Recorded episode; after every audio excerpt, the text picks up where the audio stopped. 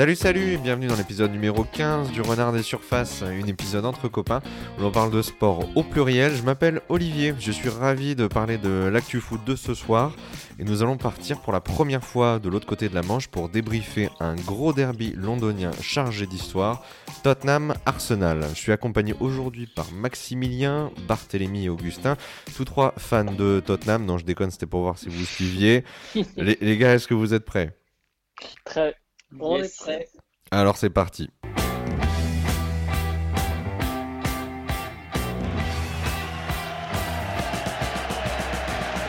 Three words, two teams, one winner.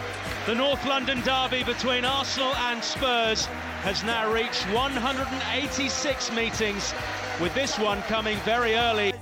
Young Min Son straight through for Eric Lamella. Oh, it's been fumbled by Leno and followed up by Christian Eriksen.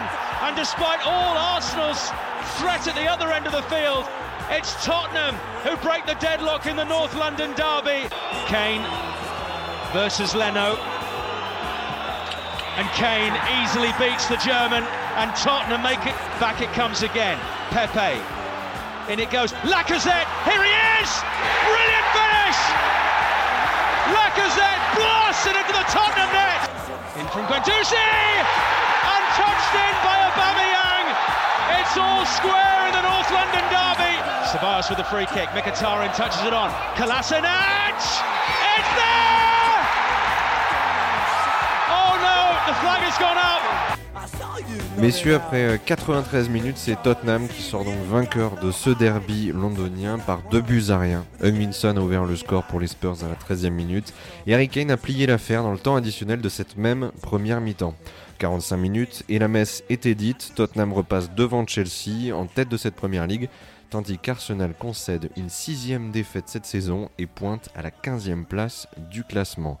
Euh, Maximilien, Barthélémy, Augustin, vous allez pouvoir parler euh, dans l'ordre qui vous convient. Tous les trois, bah, pour ceux qui vous qui vous connaissent pas, vous êtes euh, fan invétéré d'Arsenal, vous avez beaucoup voilà d'amour pour ce club, vous êtes allé voir plein de matchs, vous les suivez depuis des années. Qui de mieux placé que vous dans un entourage proche pour voilà pour avoir un petit mot sur la situation du club en ce moment? Euh, bah écoute, depuis le, départ d'Emery et l'arrivée de Mikel Arteta, il y a beaucoup d'espoir. C'est ça un peu qui nous garde euh, éveillés depuis euh, un an, un an bientôt maintenant. Euh, beaucoup d'espoir qui se, qui se conclut en pas grand-chose parce que Arteta, j'ai l'impression qu'il qu'il essaye de faire un peu comme Klopp a fait avec Liverpool quand il est arrivé en 2015, il me semble, 2016, je sais plus. Euh, il a mis du temps à se mettre en place et les deux, la première et la deuxième saison, je crois, qui a été plutôt difficile. Et au bout de la troisième, euh, saison, il y a eu euh, beaucoup plus de, choses qui sont mises en place. Ils ont commencé à avoir une vraie cohésion d'équipe et tout.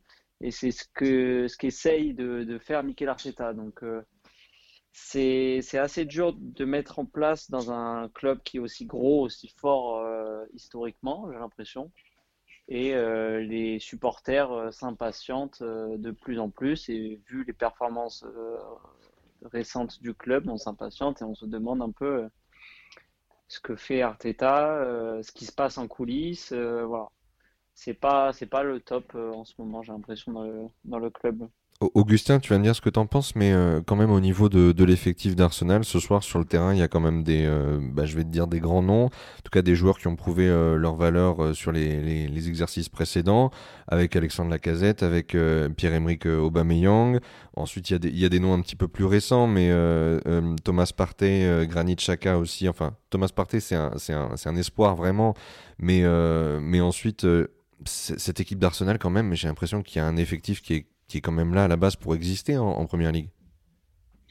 Euh, ouais, mais hum, quand tu vois qu'en fait, bah, l'année dernière, on était vraiment emmené par euh, Aubameyang et que bah, là, il a pas le rendement du tout de l'an passé, bah, c'est toute l'équipe qui en pâtit. Pour moi, le meilleur joueur, c'est c'est la casette de loin aujourd'hui, c'est celui qui se bat le plus. Mais à la fois, oui, il y a du talent et d'un côté, je regarde le banc de ce soir comparé à celui de de Tottenham, j'ai l'impression qu'il y a quand- nous, on a quand même moins de possibilités que les autres. Euh, le recrutement, un mec comme Willian qu'on vient de recruter, euh, on a un peu, avec lui, David Louis, on a l'impression qu'on a un peu les. On récupère les retraités de Chelsea. les fossoyeurs de Chelsea un peu. Hein. On a quelques jeunes bah voilà, qui, sont, qui sont bons. Hein. Saka, il, est quand même pas mal. Tierney aussi, c'est intéressant. Mais je trouve le recrutement trop pas à la hauteur de nos ambitions. Et je pense qu'au-delà de ça, ce qui est plus dérangeant, c'est de se dire que est-ce que les joueurs, des joueurs ont vraiment envie de revenir à Arsenal quand tu vois que bah, l'époque, euh, l'époque de 2004 à 2006, euh, elle est bien trop loin. Donc en fait, on n'est plus du tout attractif. Alors Arteta met en place, euh, comme Max disait, des, schémas de jeu intéressants et des possibilités, mais c'est beaucoup trop stérile sur le match de ce soir. Bah, on arrive dans les 30 mètres de Tottenham et après on fait rien. Donc Tottenham pour eux c'est pas si compliqué que ça. Ils ont des joueurs euh, qui aiment bien défendre, ils se mettent à défendre en bloc et puis après bah ça part en contre-attaque et c'est fini. Hein. Mais ouais c'était tellement stérile devant que, à la fois oui l'effectif pu on aurait pu euh, se remettre. Si Aubameyang était en forme, on aurait pu se remettre dans le bon chemin avec un petit but venu d'ailleurs. Mais là, moi, j'y ai pas cru une seconde en fait aujourd'hui. En plus, il y, a, y qui sort sur, euh, sur, sur blessure. Ouais, qui sort sur blessure sur le deuxième but. Donc j'espère que ce sera pas trop grave, mais c'est vrai que si en plus tu commences à perdre des, des joueurs qui ont, qui ont son potentiel, euh, tu commences à les, bah, justement à plus pouvoir compter sur eux pour un problème physique, bah, ça risque d'être d'autant plus euh, problématique ça. Ah oui, c'est clair. Et Barthélemy, du coup, toi, euh, si tu as un, sentiment là qui, euh, qui prédomine après ce match où en fait euh, Arsenal n'a pas vraiment existé, comment tu, comment tu le vis toi en tant que, en tant que fan, en tant que supporter? Ben, on va dire qu'en ce moment, les... c'est compliqué d'être supporter d'Arsenal parce que bon, on va dire. Pas qu'en ce moment, hein. pardon. Oui, oui, ça fait quelques années, mais encore plus maintenant. Et on peut se dire qu'il y a l'Europa League pour sauver la mise, mais les équipes sont tellement faibles en face que ça compte pas que tu joues avec l'équipe bis et tu gagnes 3-0 à chaque fois. Mais en, soi, le match de ce soir, euh, c'est typiquement ce à quoi on... Enfin, le scénario, il était écrit avant le match. Hein. C'est mm. exactement ce qu'on bah peut attendre. Tottenham, c'est du Mourinho, donc c'est le bus derrière et ça joue très bien avec Kane, euh, Lo Celso et Son devant euh, parce qu'ils savent jouer au foot et que derrière, c'est des machines à but, hein, surtout contre Arsenal en plus. Et Arsenal, euh, bah, typique des derniers matchs qu'on a vus, c'est la possession qui ne sert à rien, des attaques qui finissent par des centres à tout va, alors que. Enfin, on la tête. bien que c'est pas le, jeu d'Arsenal. Il n'y a plus Giroud, donc euh, voilà. Le jeu de tête d'Aubameyang, à part subir le ballon, il ne sait pas trop quoi faire. Et euh, même les centres en retrait, ils n'étaient pas bien donnés. Enfin, il manque trop de choses. Et quand on voit que c'est que des, des, pardon, des attaques euh, placées et qu'il n'y a pas de créateur. Alors la casette. Ouais, c'est ça. La casette Exactement ça. décrocher, de jouer en, en 9,5 ou 10, c'est ce qu'il fallait faire. Mais on n'en voit que des longs ballons sur Aubameyang. Non, mais William, il bougeait pas du tout assez. Il... Zéro. On se disait peut-être un match comme ça, un PP, ça aurait pu être intéressant parce qu'il aurait emmené autre chose que des centres ou alors revenir sur son pied pour tenter une frappe. On tire pas. Il n'y a pas de frappe. Partey, la seule occasion qui, la grosse qu'il aurait pu avoir, c'est Partey qui dribble deux mecs. Et sauf qu'après, les, dernières passes, elles sont. Bah ouais, mais il la donne à gauche sur Aubameyang qui, quand il est en forme, il aurait fait contrôle enroulé. C'est ça. Et là, au final, il fait une talonnade qui sert à rien, alors qu'à droite, il avait William à servir tout de suite, quoi. Ouais, mais William, il ne sert à rien. Chaka, il sert à rien. Aubameyang, ce soir, il sert à rien. depuis le début de l'année, on peut pas dire qu'il sert à grand chose. C'est ça. Chaka, il faut qu'il aille. Euh, on 11 tirs. Hein. hein? On fait 11 tirs, 2 cadrés seulement. C'est ça, c'est pas vu, moi, les 11 tirs. Hein. C'est l'info que j'allais, j'allais préciser. Ouais, 70% de possession de balle, 11 tirs pour, euh, pour Arsenal et seulement 2 tirs cadrés. Donc c'est vrai que c'est assez faible. Est-ce qu'il y a un tir qui t'a, qui t'a fait espérer quelque chose? Non. Et ça fait combien de matchs qu'il n'y a pas un tir qui a été dangereux? Hmm. Déjà ça, ouais. Aubameyang, euh, il est inexistant. Willian, je sais, il n'a pas fait un bon match de, du début de saison. Alors il fait trois passes décisives par-ci par-là. Il se même pas, il fait à peine le pressing. Et dans, dans, dans ce genre de match, c'est un créateur qui nous manque. C'est un Son, c'est un Kane qui va te prendre la balle et qui va te créer une occasion parce qu'effectivement, des, des attaques placées, elles sont pas si dégueulasses que ça. Mais sauf qu'on n'a personne devant pour euh, concrétiser les actions les attaques, euh, ça se finit que par des centres, alors que nous, c'est la profondeur, euh, le jeu avec les, joueurs qu'on a qu'il faut jouer, parce que William, même Bellerin, Saka sur les côtés, euh, la casette, Aubameyang, c'est des joueurs qui vont plutôt vite. Bon, la casette moins, mais enfin bref, c'est la, c'est la profondeur qu'il faut jouer. On n'en on a pas fait une seule fois. On l'a fait une seule fois sur la casette et Aubameyang il tire sur Alderweireld. Euh, Chaka, il faut qu'il aille prendre des cours auprès de Højbjerg pour, euh, pour euh, faire des matchs parce que vraiment Højbjerg pour le coup ça c'est un, un vrai bon joueur qui a fait un match plein du début à la fin, chose que Chaka est censé faire. Et pour revenir sur Partey, le pauvre il a été blessé pendant là ça fait deux trois semaines qu'il était blessé. Franchement moi j'étais j'étais pas content de le voir sur le terrain parce que c'était sûr ça allait ça allait être encore un joueur qui est trop utilisé et qui fait euh, et qui dès qu'il est, remis sur pied il joue direct et avec, sur un match à haute intensité comme ça il se reblesse directement. C'est obligatoire. Il est revenu il y a deux jours euh, à l'entraînement euh, collectif. C'était c'était la, pire des bêtises de le refaire jouer parce que là on va encore le, le, le, le- le- pas, le c'est voir pour, pour plusieurs matchs Surtout qu'il y a Enfin, le Boxing c'est- Day qui va approcher. C'est ça, euh, mais J'allais te dire, je suis en train de regarder, c'est il va y avoir des surtout beaucoup de matchs là dans, dans un, une, une petite une petite période de temps parce que tu vas tu vas jouer donc euh, tu vas recevoir Burnley euh, le 13 décembre, tu reçois Southampton le, le 16 décembre et tu vas à Everton le 19. Manchester City en, en, en cup le 22 et tu, tu reçois Chelsea le 26 décembre en Boxing Day. Ah non mais Donc là, il y a un calendrier euh, quand même plutôt chargé pour Arsenal, et c'est sûr que si tu peux pas compter sur euh, la créativité et l'énergie de Partey, c'est pas que lui hein, qui fait l'équipe, mais c'est sûr que ça va bah, manquer. C'est sûr que ça va manquer. Bah, c'est pas que lui qui fait l'équipe, mais au milieu, euh, en sachant que tu joues avec deux milieux à plat et qu'il n'y a pas de 10, c'est il y a que lui qui provoque un truc. Bon, c'est Balos, il t'en dépasse pas dégueu, mais mais sauf que malheureusement il a c'est aucune bonne passe. Partey, il a provoqué un dribble, il a réussi à créer un truc. Derrière, t'as El Neni qui pourrait être pas mal, mais il faut qu'il soit accompagné d'un mec euh, un peu créatif. Et le seul qui l'est vraiment, c'est dans ce registre, c'est Ozil. Et la gestion du cas Ozil, elle est très Ouais. particulière. Mais lui, il est, On peut enfin, pas il dire faut même pas compter dessus. euh. Mais on peut pas compter dessus parce que ça, la gestion euh, qui a été faite sur lui, elle a été horrible, comme il dit Bart. Malheureusement, dans un match comme ça, euh, un Ozil, il peut te faire changer le cours Vu- du match. Vu Et le un niveau de PP. l'équipe actuelle, euh, il aurait y a, y a exactement, il y a, pour moi là, sur le papier, il y a que deux joueurs qui peuvent euh, prendre le ballon et dire bon allez, maintenant je vais faire changer le cours du match. Il y a Pepe parce que c'est un des meilleurs dribbleurs euh, d'Europe et Ozil parce que c'est un des meilleurs passeurs d'Europe. Les gars, euh, l'un d'entre vous, est-ce que vous voulez bien resituer le, le problème du, du cas Özil très, très rapidement? Pourquoi il n'est pas sur la feuille de match ce soir, par exemple? Bah, parce que ça fait des années que le club veut s'en séparer parce que c'est un gros salaire, que lui il veut pas parce que bah, il a un bon salaire et qu'il aime aussi Arsenal, je pense. Et que là, du coup, il attend la fin de son contrat euh, gentiment. Il est quand même payé 20 millions d'euros par an. Plus là, il touche sa petite prime de 8 millions de fidélité parce que ça fait euh, 7 ans qu'il est au club ou 8 ans, je sais plus.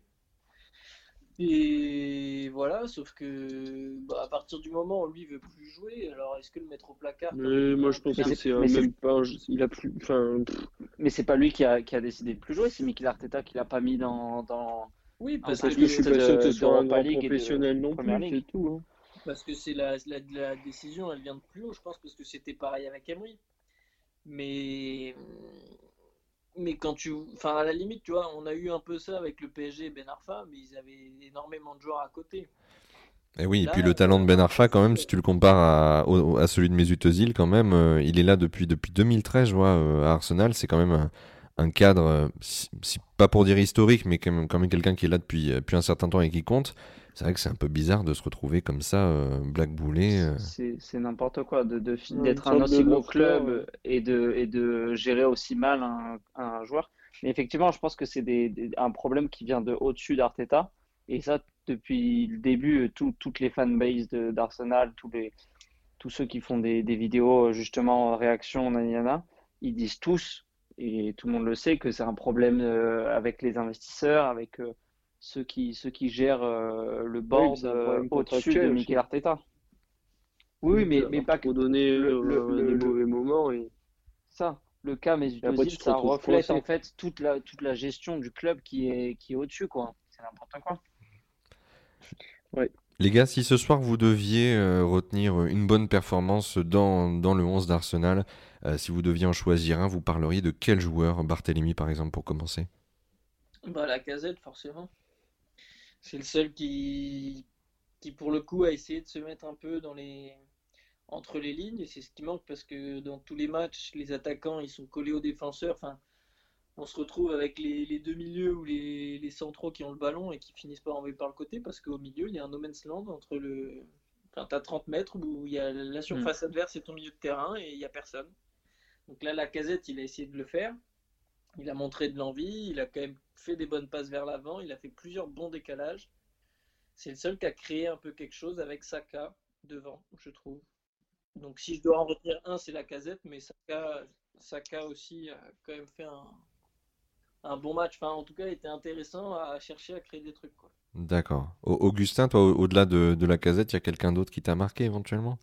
Euh, Ouais, moi j'ai bien aimé Tierney. Je trouve que c'est un, un bon soldat. Il a fait des beaux centres. Euh, des centres intéressants. Je pense qu'il y en a même un moment où Bameyang limite s'est retrouvé surpris d'avoir un aussi beau centre tendu qui arrive en plein milieu sur la tête où il avait plus qu'à la mettre euh, à s'appliquer pour la mettre dedans. Moi, je Tierney sur le côté gauche, c'était pas mal avec euh, Saka, je trouve. Ok. Et euh, Barthélemy, toi de ton côté, Tierney, Saka ou encore la casette, qui, qui tu voudrais retenir de ce match? Moi, c'est Maximilien. Mais... Ah, eh, décidément, je suis abonné à celle-là. Hein. T'inquiète, ça fait 20 ans qu'on l'a fait. Euh, moi, je suis d'accord avec, euh, avec Gus et Bart euh, sur les trois joueurs qui ont été plutôt satisfaisants. Et en plus de ça, j'ai envie de mettre Gabriel parce que pour c'est une vraie, c'est une très bonne recrue. Et si, je... enfin, moi personnellement, j'ai les deux inscur... un, un, j'ai plus le mot les deux euh, incursions de, de, joueurs qui ont été faites pendant le match, c'est deux fois Gabriel, où le mec il prend la balle et il dribble un joueur, et en dribblant ce joueur, j'ai l'impression que toute l'équipe s'est rendu compte que ah bah putain quand tu dribbles un joueur en fait bah tu as beaucoup d'espace qui se qui se libère. Il a déclenché des remontées ouais, à ce moment-là. C'est ça, il l'a fait deux fois entre la 85 et la 90e parce qu'il a dû se dire putain c'est fou quoi, on a des joueurs devant moi qui n'arrivent pas à le faire. Euh, et, donc vraiment, euh, Gabriel, euh, moi j'adore. Je sens qu'on va le qu'on va le vendre dans pas longtemps à un très gros club pour deux fois le prix qu'on a acheté. Mais c'est vraiment, c'est vraiment celui qui m'a un, des joueurs qui m'a le plus plu ce soir. Bah écoutez les gars, moi ce que je vous propose c'est que on, prenne rendez-vous pour, pour bah, jeter un, nouveau coup d'œil à la situation d'Arsenal peut-être au, lendemain de la réception de, Chelsea au, au, 26 décembre histoire de voir euh, comment le, club a géré euh, euh, les, échéances là, qui, vont, qui vont arriver là, dans un, temps très court, dans un délai très court, et en espérant que ce soit positif et que, et que justement il y ait plus de points au classement et que, voilà, que le club ait pu, pu redresser un petit peu la barre. Avec plaisir. Avec plaisir. Je, suis pas très optimiste, mais bon. Ouais, j'allais dire la même chose. Vu. là, on peut dire que Tottenham, ça reste une bonne équipe anglaise. Que c'est pas trop grave entre guillemets, mais le plus inquiétant c'est que c'est les mêmes matchs contre toutes les équipes et qu'il n'y a pas de but, il n'y a pas d'occasion, il n'y a pas de. Non, mais après un petit mercato euh, avec un ou deux joueurs bien, et si on est en Europa League, on est bien lancé, ça peut être un peu notre bouffée d'oxygène de la saison, quoi, l'Europa League. On verra.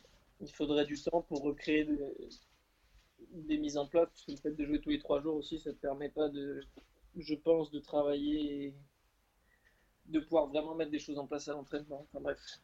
En parlant de mercato, je crois qu'il y a un, jeune, un jeune avant-centre qui va être disponible prochainement. Euh, il, joue actuellement dans un club du sud de la France. Euh, un mec qu'on aurait pris pour un neuf, mais euh, qui va peut-être, qui va peut-être être disponible au prochain mercato. Je sais pas. Ça vous intéresse ou pas? Pas de fou, hein. Franchement, pas de fou. J'aimerais bien que ce, joueur parte, mais pas, pas Arsenal. Voilà, c'était la, petite blague euh, pour, euh, pour finir. En tout cas, les gars, merci beaucoup pour, euh, pour vos interventions, pour vos réflexions bah, honnêtes tout simplement, parce que voilà, Arsenal, vous les, vous les suivez depuis suffisamment longtemps, il n'y a pas besoin de, de, de, douter de ça et, euh, et, on voit vraiment que vous n'êtes pas ravis ce soir. Donc j'espère qu'il euh, y aura une, une réaction d'ici, d'ici la réception de Chelsea et qu'on pourra en parler avec un petit peu plus de joie la prochaine fois. Et je vous dis merci vraiment d'avoir, euh, d'avoir débriefé ce, ce, match contre, contre Tottenham et vous dis à très bientôt les garçons. Merci beaucoup à toi. À plus, merci. Ciao. Ciao, merci. Un, petit mot en cette, euh, en cette fin d'épisode pour vous remercier d'avoir été si nombreux à écouter les, derniers épisodes du podcast sur la, pelote basque, euh, l'OM et le vent des globes. Euh, c'est extrêmement gratifiant pour moi et, encourageant que ces quelques discussions entre copains et autour du sport vous aient plu. Clément, tu avais, quelque chose à dire, je crois, non? Il a fait péter l'audimat Merci et à très bientôt sur le Renard des Surfaces.